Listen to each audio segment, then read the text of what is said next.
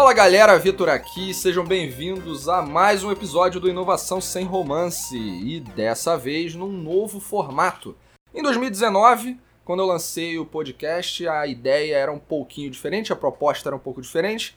Eu tinha compartilhado a ideia de que através do podcast eu apresentaria áudios de palestras que eu venho fazendo no decorrer do tempo. E em 2019 teve muita coisa legal, foram mais de 60 palestras, precisamente 67 palestras, mas eu fiz um teste com inovação sem romance, foi super legal, mesmo que começando de uma maneira bem embrionária, uma galera escutou, deu feedback, curtiu bastante. E aí, com base nas reflexões de final de ano, a ideia que eu trouxe para o Inovação Sem Romance é um formato que apresenta convidados. Eu não vou mais gravar sozinho. Talvez eu traga aqui também ainda episódios de palestras novas e alguns eventos que possam fazer bastante sentido nessa pegada da inovação sem romance. Mas também, por que não trazer convidados e pessoas que, aí como você está ouvindo a gente agora, pessoas que têm muito conteúdo para agregar e que possam, através das suas histórias, inspirar outras pessoas a trazendo a vida como ela é, trazer a realidade. Pega o romance da inovação, joga fora e traz só a realidade para cá. E é exatamente por isso que nessa primeira, nosso primeiro episódio aqui do Inovação Sem Romance, eu trouxe um convidado muito especial que é o Diego. Eu já vou falar um pouco dele, mas é melhor que ele fale sobre ele também. Diego, bem-vindo, meu querido. Se apresenta aqui para os nossos ouvintes. Muito obrigado, Vitor, pelo convite desde já. É... Como o Vitor falou, meu nome é Diego. Eu sou um apaixonado por café e dentro dessa paixão eu resolvi montar uma torrefação de café. Hoje eu distribuo café pelas cafeterias aí do Rio e fora do, do Rio também. E é isso, vamos, vamos tocar esse papo aí, vocês vão me conhecendo cada vez mais aí.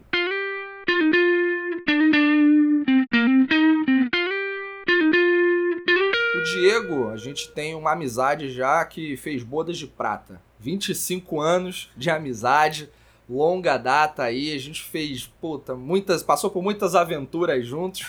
E ah, já talvez acha que a gente pode gravar um outro episódio só para contar essas histórias, porque é muita é coisa legal, muita coisa engraçada. Mas Diego, a ideia é a seguinte, cara, eu te conheço há bastante tempo, você é uma pessoa muito querida para mim, é como se fosse um irmão de fato. E na nossa história, eu venho acompanhando sua trajetória e tu tem uma. Um, o teu perfil foi se moldando para uma realidade que é, acho que é importante a galera aqui conhecer. Você passou por diversas situações, a gente vai conversar sobre isso aqui, e que tiram exatamente o romance da inovação. Você é um empreendedor nato, né? E a inovação no empreender também traz uma série de características a gente vai conversar sobre isso aqui. Então, agora, para a gente começar esse papo, quem é o Diego? Quem é o Diego hoje? Quem é o Diego agora? Pô, Vitão, tu falou uma coisa é, muito, muito legal, assim, que foi eu me moldar com, com o tempo, né? Então, eu acho que o, o Diego hoje, após passar esse monte de, de, de remodelagem na, na, durante a vida, cara, eu, eu sou um cara que tá muito mais preocupado hoje em servir do que do que ser do que ser servido, sabe? Então, assim, é, hoje eu vou poderia resumir que eu sou um cara que, que serve, que serve ao outro. Cara, isso é muito bom, né? A gente está numa economia aí transitória para uma economia baseada em experiências. Você é um cara que no teu business valoriza muito isso. Então, a propósito, cara, conta aí como é que é a, o, qual é a tua empresa?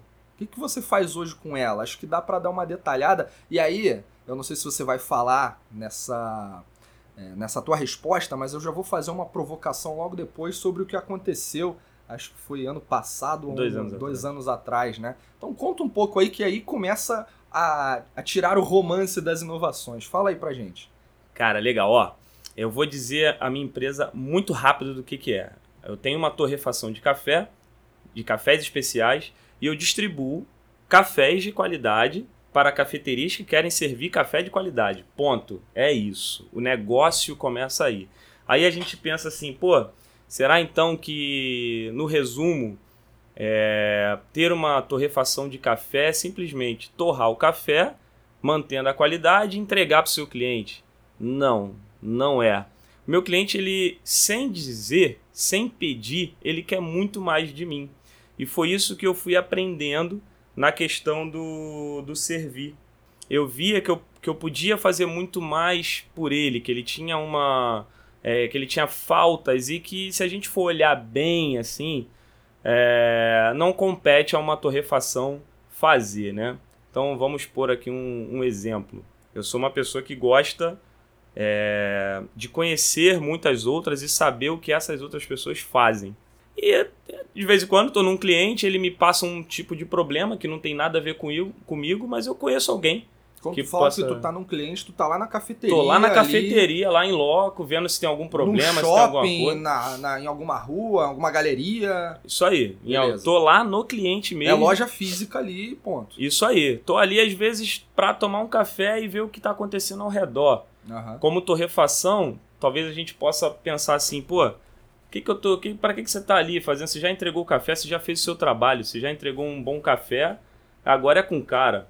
Não, mas eu quero estar ali e ver os problemas que acontecem, é um, às vezes um detalhe que um, que um cliente fala e eu posso ficar ligado, se eu posso resolver sem nem passar isso para o meu cliente nem nada. Então, assim, querer fazer, servir um pouco mais daquilo que você faz, acaba, acabou me levando a, a manter a empresa, o que é uma coisa, é, digamos assim, é uma luta muito grande, principalmente nos primeiros anos.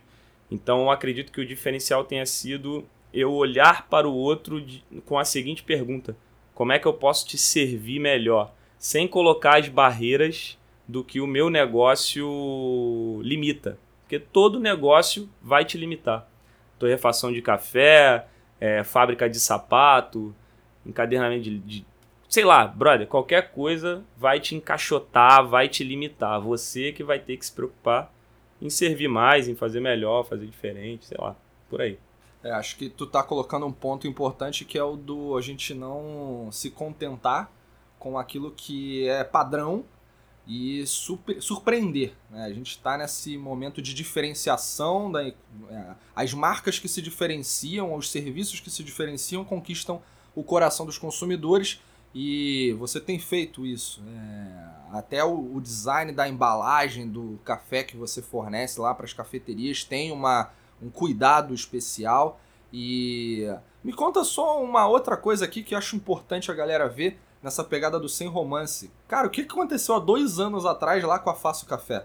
É, é, até nessa, nessa linha de servir melhor ao, ao cliente, né, é, eu queria criar um espaço na torrefação, que pô, é um espaço não muito convidativo a, a, a você ir tomar um café. Ou é meio você... fábrica, né? meio fábrica, então não é uma coisa confortável.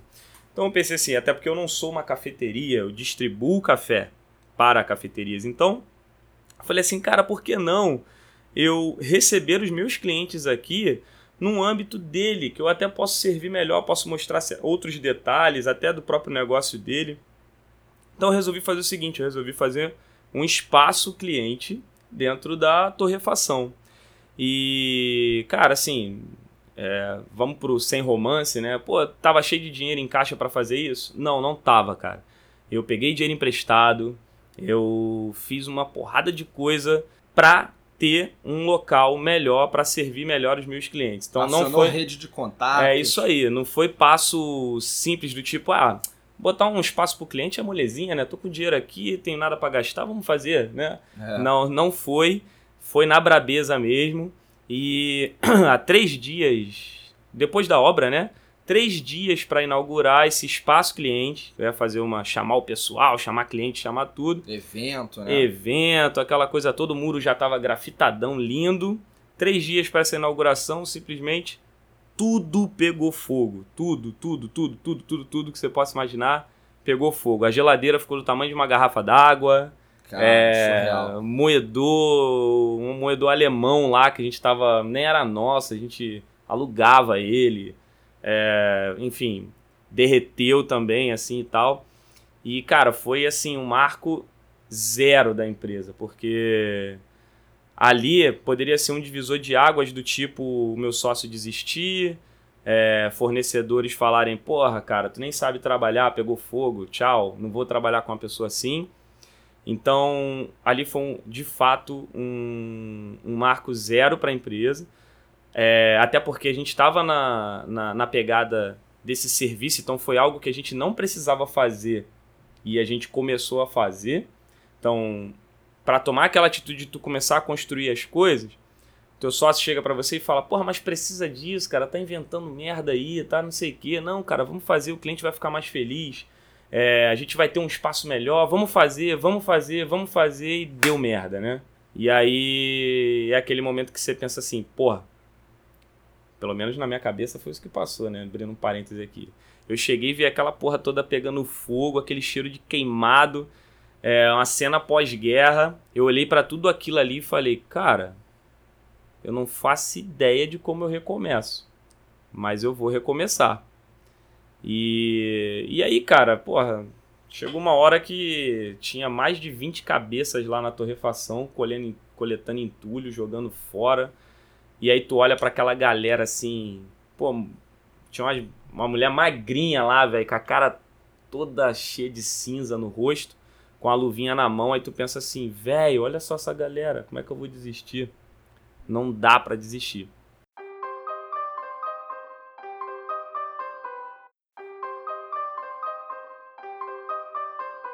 E aí, é, eu digo hoje que o incêndio foi a melhor coisa que aconteceu na empresa, cara. Cara, é sensacional. A gente, eu não tinha ainda, eu já sabia dessa história, né? A gente se encontrou, acho que foi num aniversário seu. Foi no meu aniversário. E aí tu contou na época, pô, há um mês atrás a Faço Café pegou fogo. Eu, o quê? Caralho, como assim?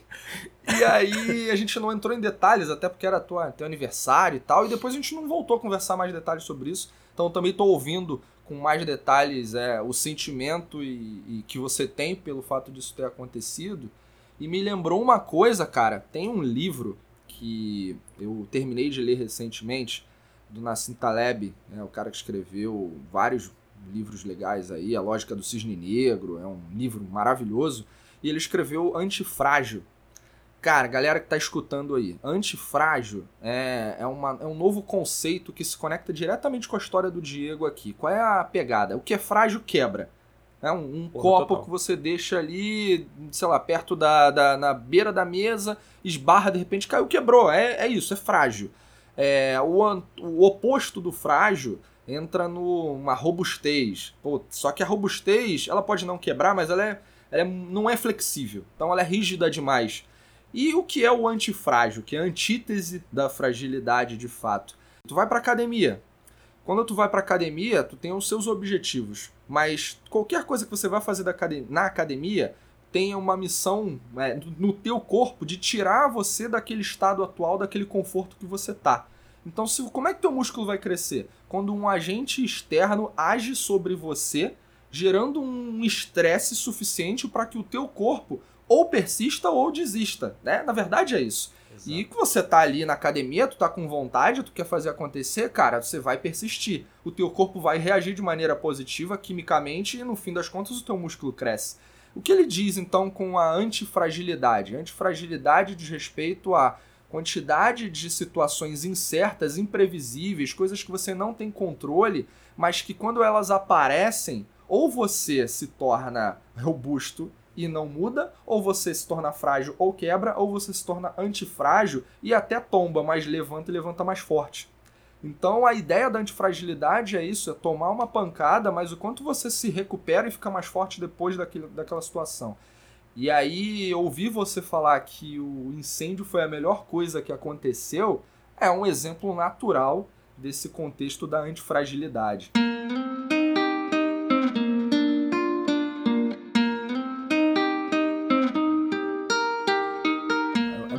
Ouvir esse tipo de história, porque muita gente desiste. Essa é a verdade. Muita gente vai para a característica do frágil, muita gente quer ficar no conforto.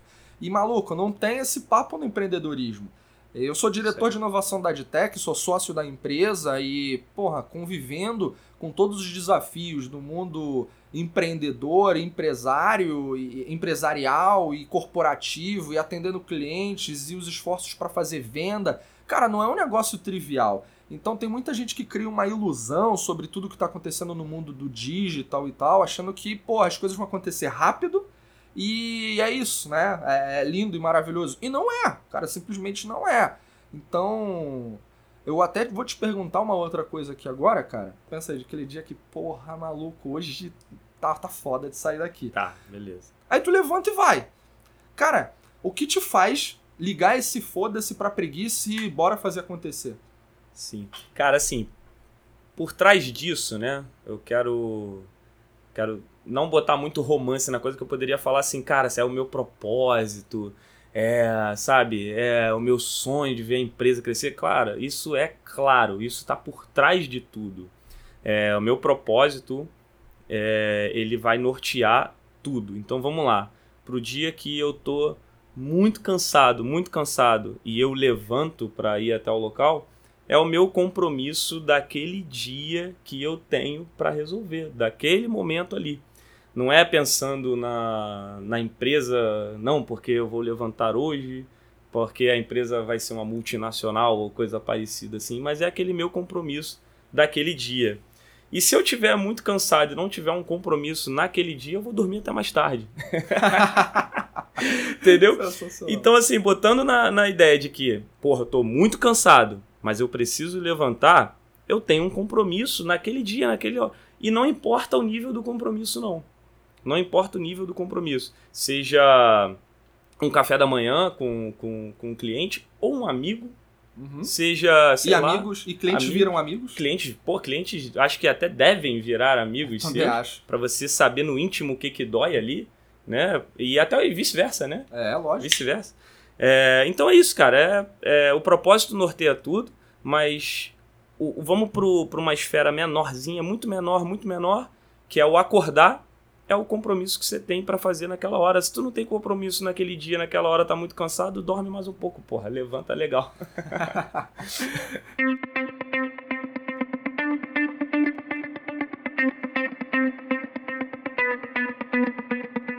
Cara, ouvindo você aqui, me traz uma, uma inspiração e até por te conhecer bastante tempo, você é um cara otimista, né? É, muita gente desistiria no teu lugar lá quando pegou fogo a empresa ou qualquer outro revés que aparece na empresa e são coisas imprevisíveis, né? Você não tem controle e entra essa questão. Muita gente nesse contexto da fragilidade quer previsibilidade e controle, quando na verdade a única coisa que você vai ter com isso é ser frágil. É uma falsa sensação de segurança. E aí, quando vem essa questão do otimismo, muita gente também tenta justificar, falando através da ciência, a importância de ser otimista, e tem vários estudos, e outros nem tão científicos assim, mas numa crença muito forte de que, cara, ser otimista vai te ajudar a sair do outro lado. Independente disso, eu vi uma reflexão lá do Jorge Paulo Lema, salvo engano, foi ele, uma frase que ele disse, que eu achei sensacional. Não importa o que você acredita, mas eu nunca vi um pessimista tendo sucesso. E essa frase é sensacional, cara, porque é, é verdade. Porra, olha aí, Total. olha, é só olhar, né? Então, ver esse tipo de, de característica sendo é, aplicada por empreendedores só reforça que, de fato, isso traz sucesso, traz resultado. E aí, cara, é, eu te perguntei o que te faz sair da cama, mas o que te faria ficar? Aquela dor que é mais forte, aquilo que é mais cruel na atitude de desafiar o mundo. Porque empreender é desafiar o mundo, né, cara? Cara, o que te faria ficar na cama? Cara, Alguma coisa faria ficar É, na cama. exato. Vamos lá. Eu vou puxar a, essa parte do, do otimismo que eu achei muito bacana. Você puxar isso aí, porque é o seguinte. O, o otimismo, na minha concepção, ele é altamente treinável. E o otimismo está muito ligado, eu estou falando por mim, é como que funciona, como que eu observo funcionar dentro de mim. Então, assim, o otimismo ele é treinável e ele está muito no limiar da, da confiança que você tem em você mesmo, em você resolver as coisas. Então, por, por que, que eu digo que é treinável? Você não sabe ir pe pegar água no bebedouro. Pegue um copo d'água, vá até o bebedouro e veja como você vai pegar a porra da água. É, é isso.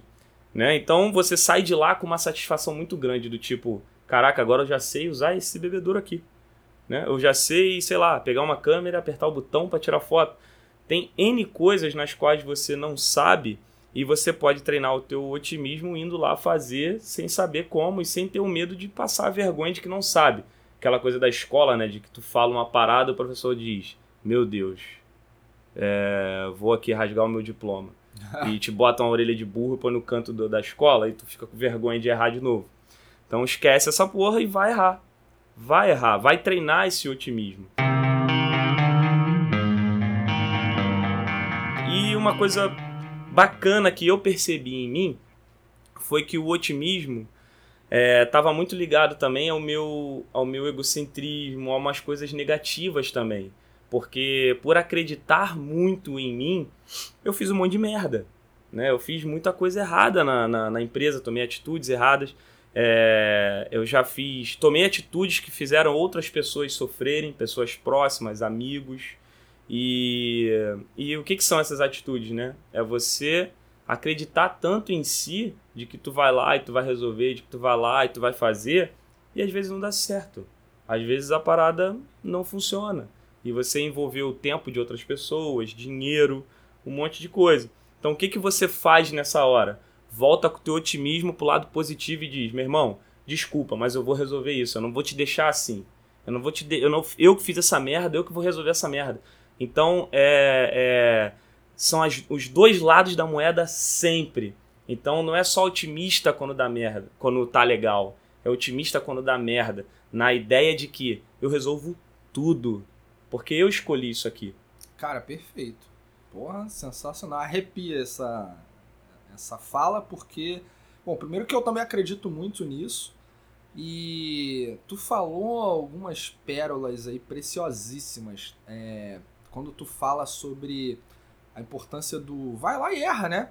A gente é Sim. é condicionado, cara. É, eu, eu, adoro citar livros, né? Eu tô, até, até, o livro tá até aqui na minha frente, ó. Os Quatro Compromissos. Esse livro, cara, é um livro sensacional que assim, muita gente pode já conhecer os conceitos por trás dele, mas a essência é a filosofia é, tolteca, como você consegue é, romper com determinadas crenças que foram estabelecidas pela humanidade em você. Porque é legal, né? Tu chega no mundo, nasceu e, cara, já tá tudo pronto. o palco tá montado. E aí você tem que seguir ordens, pelo menos no início da vida, tu vai seguir ordens. E essas ordens são moldadas pelos seus pais, pela mídia, pelos seus amigos, familiares, e tudo baseado nas crenças deles que também foram implantadas quando eles chegaram ao mundo, e assim fica só repassando essa bagaça. A verdade é que o livro fala que a gente está vivendo todo mundo um grande sonho coletivo que ninguém se entende. E aí é, é sensacional, cara. E aí ele fala sobre essa questão do, da no, domesticação do ser humano. Então a gente é domesticado a fazer aquilo que é o certo, baseado nos princípios de alguém, e que se a gente não fizer aquilo, corremos o risco da gente não ser aceito.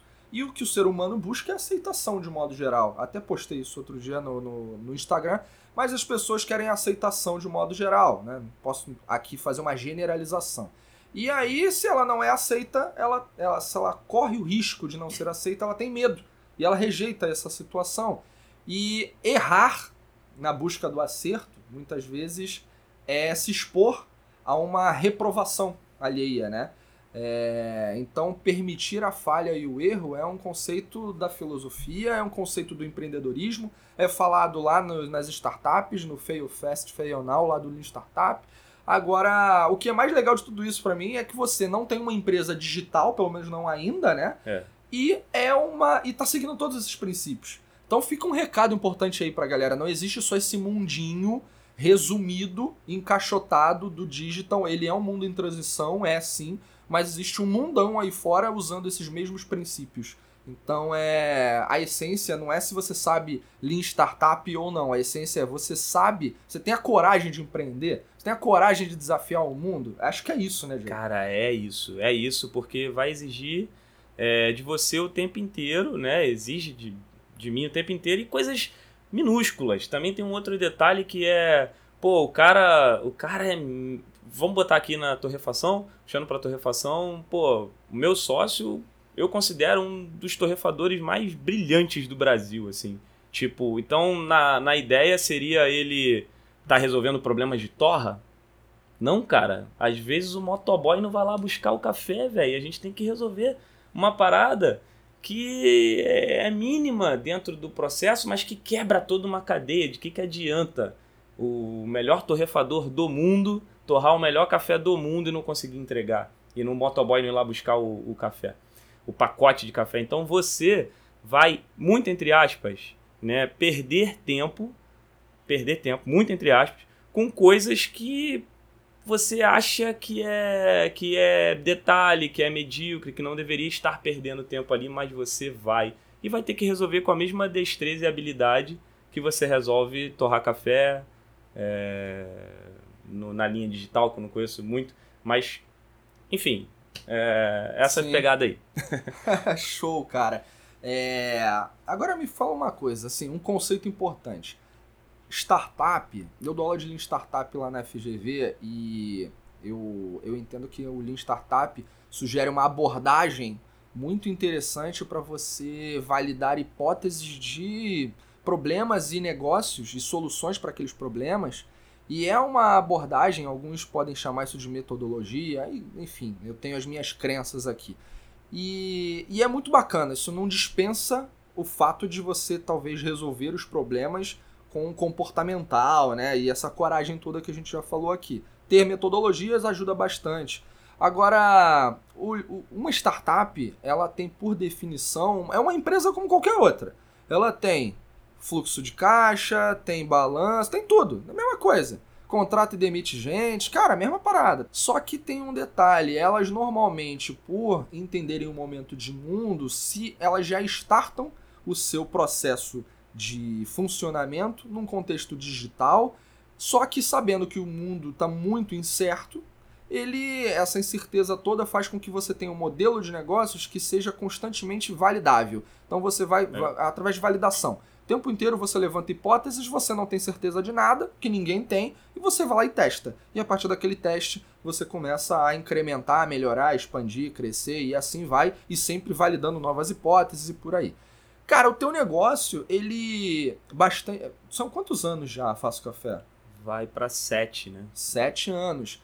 E eu tenho acompanhado, vi que você passou por algumas transformações, né? Algumas reinvenções na, no mundo lá do startupeiro, a gente chama isso de pivotar, né? E, cara, você é, tem uma característica aí que é diferente de uma startup porque não tem essa base tecnológica. Pode ter as suas validações, né? Mas não tem essa base tecnológica. Então me fala o seguinte: o que é empreender nesse formato que você atua hoje, mais analógico, e ainda assim ser inovador? Pô, Vitor, vou te dizer uma parada. Quando você puxou ali que as pessoas querem ser aceitas e tudo mais, né? E aí tem o medo de errar, tem aquela coisa toda. Eu passei por esse por esse processo até entender que as pessoas, o que as pessoas queriam de mim é que eu mostrasse o que eu tinha para dar, sabe? Então, é... isso você Diego ou você faço café? No começo foi uma mistura muito grande, porque eu também não sabia o que, que era Diego e também não sabia o que era Faço Café aonde estava a divisão disso, uhum. sabe? Então era muito misturado mesmo, tinha muita coisa é, minha junto com empresa. Pô, lembra aquele dia que eu te liguei e falei, Vitor, vou vender panetone? Ah, lembro. Né? De café e tal, não sei o quê. Aquilo eu decidi dentro da Leroy Merlin, pô. Sabe, tipo, e deu mó certo. Propaganda aí. É, é. dentro da. Mas assim, aquilo foi decidido ali, assim, tipo, porque eu tava tentando mesmo saber onde que tava a diferença entre o que que era Diego, o que que as pessoas queriam e, e eu vi que, na verdade, as pessoas estavam esperando é, pelo que eu tinha verdadeiramente para dar. Então, o que que é empreender nessa no, no digital? Para mim, assim, é estar tá muito próximo a quem eu sirvo aos no meus clientes. Oh, no analógico, desculpa. É estar tá muito próximo, muito próximo a quem eu sirvo, ao meu cliente. E, e assim, para mim isso foi o que me diferenciou. Muito embora eu sinto uma necessidade grande, né, de, de, de agora entrar nesse processo de ficar digital, né? Se, agora a empresa tem essa necessidade. Acho que antes isso até atrapalharia, porque a gente não sabia muito bem para onde estava indo. Mas enfim, no mundo, no meu mundo mais analógico, né, o, o, estar próximo do cliente é a melhor coisa, porque eu passei a também entender quais os clientes que eu queria estar próximo, quais os clientes que eu ia doar o meu tempo, até porque eu dou valor ao tempo que doam para mim. Eu tenho que valorizar o que eu dou aos outros. Então eu não vou dar o meu tempo para qualquer um, a qualquer cliente. Não é qualquer cafeteria que compra o meu café. Lógico. Porque simplesmente às vezes eu não quero trabalhar com aquela pessoa, com aquela pessoa jurídica, com aquele formato jurídico. Sim. Eu não quero, a pessoa não tem processo de compra, nem tá afim de aprender, é, não me dá espaço para conversar, para entender a história do local, só quer mesmo o café e pronto, e leiloando, né, dando leilão de preço, enfim não é o meu cliente. Fui aprendendo isso com o tempo. Então, tá próximo do cliente, do meu cliente, é, é para mim é o, é o empreender no, no analógico, assim. Porra, sensacional. E no digital não é diferente. A gente, como tem que validar hipóteses o tempo inteiro, não valida é, com o vento, valida com a necessidade das pessoas, né? Então tem que estar junto desses clientes aí, descobrir quem é o cliente e tudo. É, cara, sensacional. E aí, uma, uma pergunta que eu também acho que faz sentido a gente trazer aqui, né? Qual é a parte mais difícil de fazer o que ninguém faz? Eu sempre falo que é, é muito importante para você chegar onde ninguém chegou, fazer o que ninguém faz. O que isso significa? É que você tem que ser antifrágil, cara. Você vai tomar porrada e você vai superar. Isso não precisa também só tomar porrada, é a coragem de fazer aquilo que ainda não foi experimentado, né? E correndo os riscos possíveis daquela operação. Então, o que é isso, cara? Porque você tem feito uma, uma série de experiências que não são muito comuns aí. Então, como é que é isso? Pô, é o seguinte, é, eu acho que o que mais mina fazer o que, o que ninguém faz é porque ninguém dá valor ao que ao que está fazendo, inovando. Ninguém, ninguém viu o resultado disso, ninguém sabe para onde isso vai levar, então as pessoas simplesmente ignoram, isso não tem valor. É, e eu acho que isso é o que mais vai minar se você vai continuar ou não. Pegando a tua, o, o, o teu gancho do, da terminologia antifrágil, eu acho que tá aí, cara. É, você vai ter que se tornar antifrágil para tocar aquela ideia que tá na tua cabeça. E você ainda vender essa ideia para os próximos seus, né? Amigos, familiares, esposa, marido. Você vai ter que vender essa ideia. Você não tem nada material para provar que isso vai trazer resultado. É você falando para o outro o que você acredita. E pouquíssimas pessoas vão te dar gás para tu continuar e muitas outras, eu não vou nem dizer assim que vai vai virar um hater. Às vezes você só é ignorado. Às vezes você só não tem valor e não tem voz.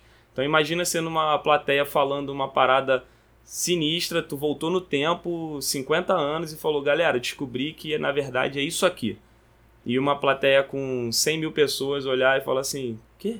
O que você tá falando, velho? tipo, é, é, é por aí. Então, o difícil é isso. Não é dinheiro, cara. Tu, tu perde dinheiro, tu recupera. Tu perde um monte de coisa assim, material, você recupera. O, o complicado é você não ter voz, ou você não ter olhar. Essa é o pior. E tu vai ter que continuar, mano. Ou então você vai dar razão para todos que disseram. Não falei que essa porra não dá resultado? Aí, já desistiu dessa porra. Cara, porra, perfeito. Ainda na lógica lá do, do daquele livro dos quatro compromissos, vem uma reflexão sobre o que tu tá falando. Que no fim das contas é, porra, cara, vive. o maior desafio do ser humano é ele ser aquilo que ele realmente é, né? Ou que ele está. Basicamente isso. E, e não simplesmente fazer coisas que ele não acredita ou que ele não é para tentar provar para alguém, muitas vezes que ele não gosta, inclusive, com recursos que ele não tem. É um grande desperdício esse processo todo, né? A vida fake, na real.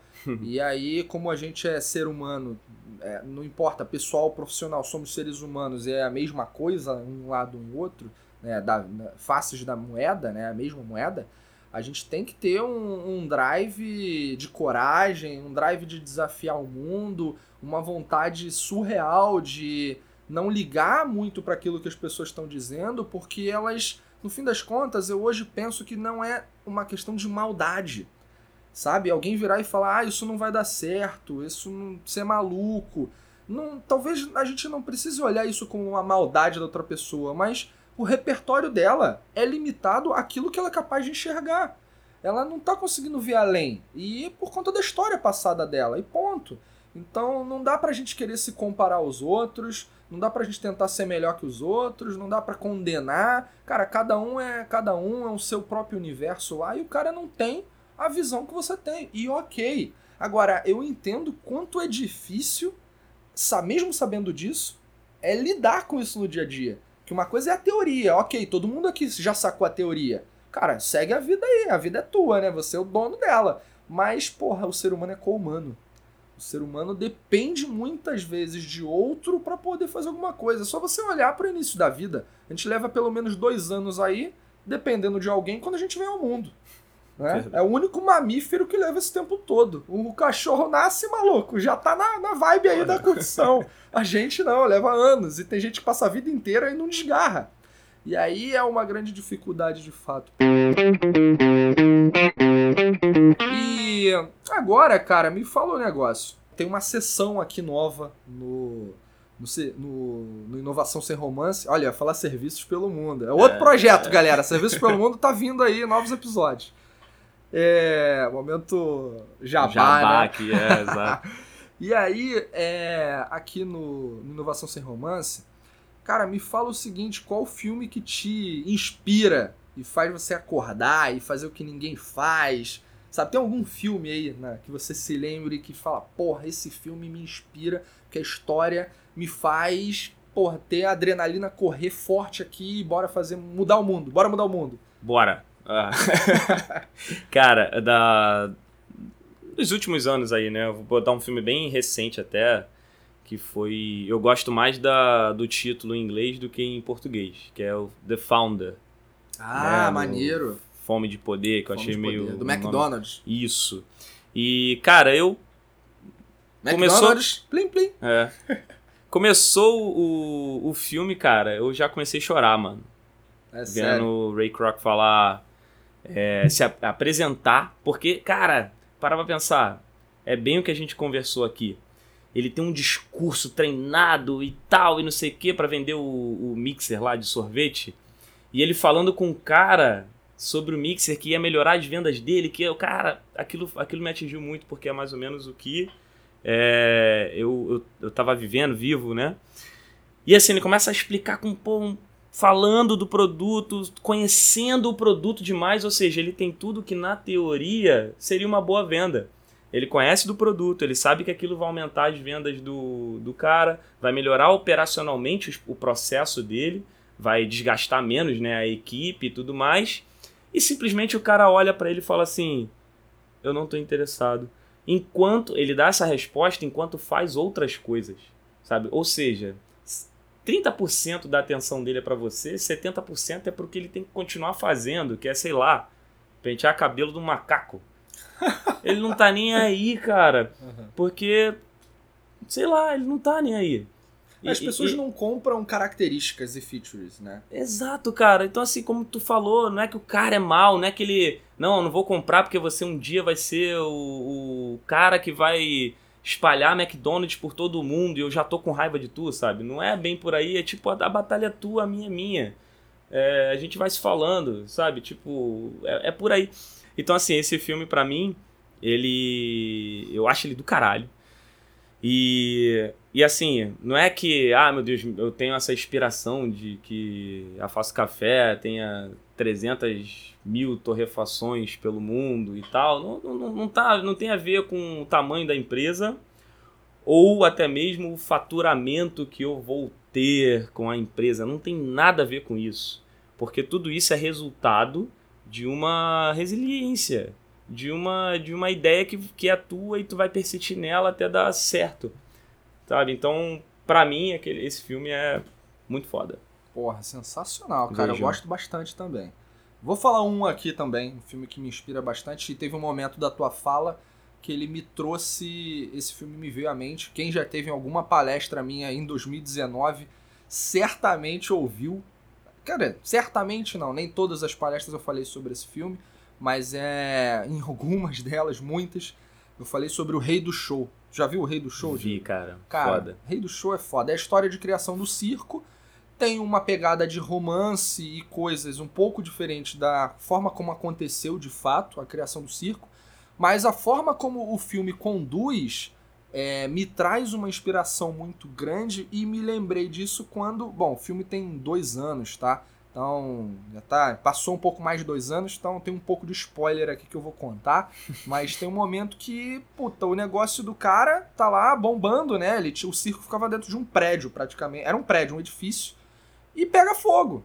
Dá merda, ela pega fogo. E, cara, acaba o negócio. E aí ele olha assim e tá a galera toda, os funcionários, né? Mulher barbada, todo aquele estereótipo do circo do passado eles estavam lá sentados na, nos destroços, nos escombros da, da, da, do prédio que desabou com, a, com incêndio e, e bate aquele olhar dele do tipo, puta, eu desisto? Eu não posso desistir.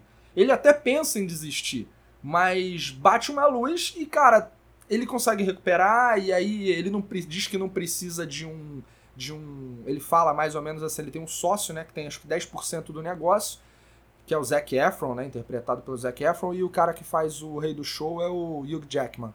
E aí o Zac Efron é o sócio dele e fala, porra, sabendo para quem eu trabalhava, eu guardei um pouquinho de dinheiro aqui, né? Você era meio louco. Ele não fala isso, mas é isso que ele quer dizer. e aí, ah, pô, mas teu dinheiro, cara, porra, é o nosso dinheiro, vamos fazer acontecer. Ele fala, aí o Zac Efron fala para ele, só não dá pra gente, porra, comprar um prédio de novo, não dá para construir nada disso, não tem condições, o dinheiro não é suficiente. E aí o Jackman, que é o rei do show, né? O cara criou o circo, fala: a gente não precisa de um prédio, a gente só precisa de um terreno. Prédios aqui são muito caros, investimentos muito altos. A gente só precisa de um terreno. A gente mete uma lona e tudo acontece, a magia volta a acontecer. E aí veio o circo, né? Cara, eu acho foda esse filme porque ele passa uma sucessão de problemas, de reveses. Ele te, chega no ápice um momento, você acha que ele tá no ápice, mas tem uma parte dele que não tá tão sustentada, que é a família. E, Exato. porra, aí tu vê o que é empreender. E seja no digital ou no analógico, é a mesma bagaça. Os Exatamente. desafios são os mesmos. Eu assisti uma palestra da, da Anna Huffington. Ela. Puta, ela falou sobre a importância do equilíbrio do tempo que você se dedica ao trabalho com a família, com a saúde, com a vida em outros holofotes. E eu sou exemplo disso. Né? Eu passei por algumas situações nos últimos anos que eu me dediquei muito ao trabalho eu perdi a minha saúde, afastado da minha família, passei por uma série de situações. E agora, em 2019, foi um ano de recuperação, de reentendimento de tudo isso. E estamos agora em 2020 com tudo renovado e, e tudo seguindo muito bem, felizmente. Então é um filme que me inspira bastante.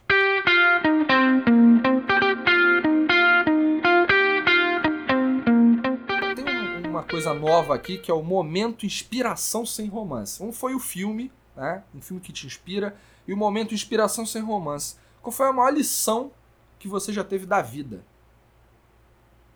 Essa é Porra, forte. essa é muito forte. Essa é muito forte. Cara, a maior lição que eu já tive da vida é baixar minha bola e ouvir um pouco as pessoas ao meu redor nas quais compraram o meu sonho também porque a gente tem aquele momento em que a gente está vendendo a nossa ideia né, para as pessoas e fazendo e tomando atitudes para aquilo, aquilo começar, para aquilo ter um start. E aí aquele iníciozinho, pessoas começam a chegar, poucas pessoas, né? Começam a chegar junto com você, começam a, a te ajudar nesse sonho e elas começam a ter ideias também, começam a a, a ter o que acrescentar naquilo ali, muitas das vezes elas vão achar que a tua ideia é precipitada ou a tua ideia é ruim, né? Mas ela já comprou a tua ideia principal, digamos assim. Né? E as sub-ideias que você quer fazer dentro daquilo ali, a pessoa vai vai chegando para você, vai dizendo, vai te corrigindo, vai isso, vai aquilo. Você até bem direto assim, minha esposa, chega e falar assim, cara, não faz isso, vai dar errado. Não faz assim, vai dar errado. E eu com aquela minha com o meu otimismo barra prepotência barra egoi, egocentrismo, né? De falar, ela não entendeu o que eu, que eu quis falar, ela não entendeu o que eu quis dizer. Vou lá e faço e dá merda. E ela vem comigo de novo, retomando tudo e falando, porra, não, ela não fala eu te avisei, mas é como, mas em mim soa suave esse, esse som, sabe? Então, é, a maior lição da vida foi também tirar um pouco os meus ouvidos de dentro do meu cérebro, um produtor de ideias incríveis, mas que eu pegar esses ouvidos e colocar um pouquinho para fora e ouvir pessoas que de fato estão falando algo para você que está agregando. Não é só o pô, que ideia legal que você teve, parabéns, e também não é só o pô, que ideia merda, vou indo lá. Existe um cara que está no meio termo que realmente quer que você acerte, mas às vezes não vai concordar contigo.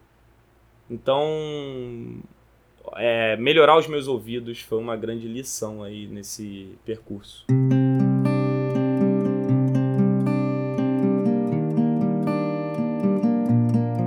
Pô, sensacional, Diego. Cara, obrigado pelos momentos de inspiração, compartilhar a tua história aqui. Desejo que as pessoas que estão terminando de ouvir esse áudio aqui, busquem um pouco mais sobre você, se conectem. A propósito, deixa aqui contatos, fala aí as redes sociais que as pessoas podem te encontrar. Deixa aqui pra galera. Beleza. É, o meu LinkedIn é Diego do Café. Sensacional! é o meu LinkedIn. É, no Instagram é Diego Alves da Fonseca. É, acredito que vai ter uma porrada de Diego Alves da Fonseca, né? Será? Então, vamos lá. Tem um nome aqui que é muito... Cara, tu vai lembrar dessa porra. Essa é a porra da infância. Lohaspel. Eu lembro. L-O-H-A-S-P-E-L-L. Isso significa amor, felicidade e magia. Isso é coisa bem da adolescênciazinha, né? É, mas, mas, eu é mantive é essa porra. Mas é maneiro, maneiro. Aliás, é da adolescência e infância, mas a gente tem que guardar a criança e a adolescência dentro da totalmente, gente também. Né? Totalmente, é. totalmente. O adulto cresce e fica meio bobo, né, cara? É, é não posso isso. Posso aqui a criança botando pra fuder, fazendo um monte de troço. então, o LinkedIn Diego do Café. É, um Instagram é Diego Alves da Fonseca, Lohaspel. E show. Tô no Instagram também. Quem quiser acompanhar lá, galera, Vitor, Victor Gonçalves oficial. LinkedIn Victor Gonçalves já me encontra por lá também. Diegão, cara, prazer enorme. E recado final aqui, o que você tem para falar pra galera? Cara, vamos viver o hoje, o agora, como o Vitão botou aí, ó. É, é, o dia após dia que faz a parada, né? Então, assim, não deixa pra, pra usufruir da tua família, dos pequenos detalhes que tem hoje agora, quando tu acorda só para quando você tiver dinheiro, quando você chegar no tal sucesso que está na tua cabeça. Já começa a ter esse sucesso agora. Se a, se a vontade é ter mais tempo para com a família, só que para isso você precisa ficar milionário, não, brother. Já dedique parte do seu tempo para tua família, para os teus próximos agora. Minha, meu encerramento aqui é crie compromissos sólidos suficientes com você e não com aquilo que as pessoas pensam. O que elas ah, pensam pode. absolutamente é questão delas. E isso não te diz respeito. O que elas pensam de você diz mais sobre elas do que sobre você mesmo. Exato. Meus queridos, foi um prazer enorme, Diego, mais uma vez. Nos vemos Valeu, por aí. Galera, obrigado por acompanhar-nos, acompanhar a gente até aqui. Nos vemos no próximo episódio do Inovação Sem Romance. Valeu, tchau!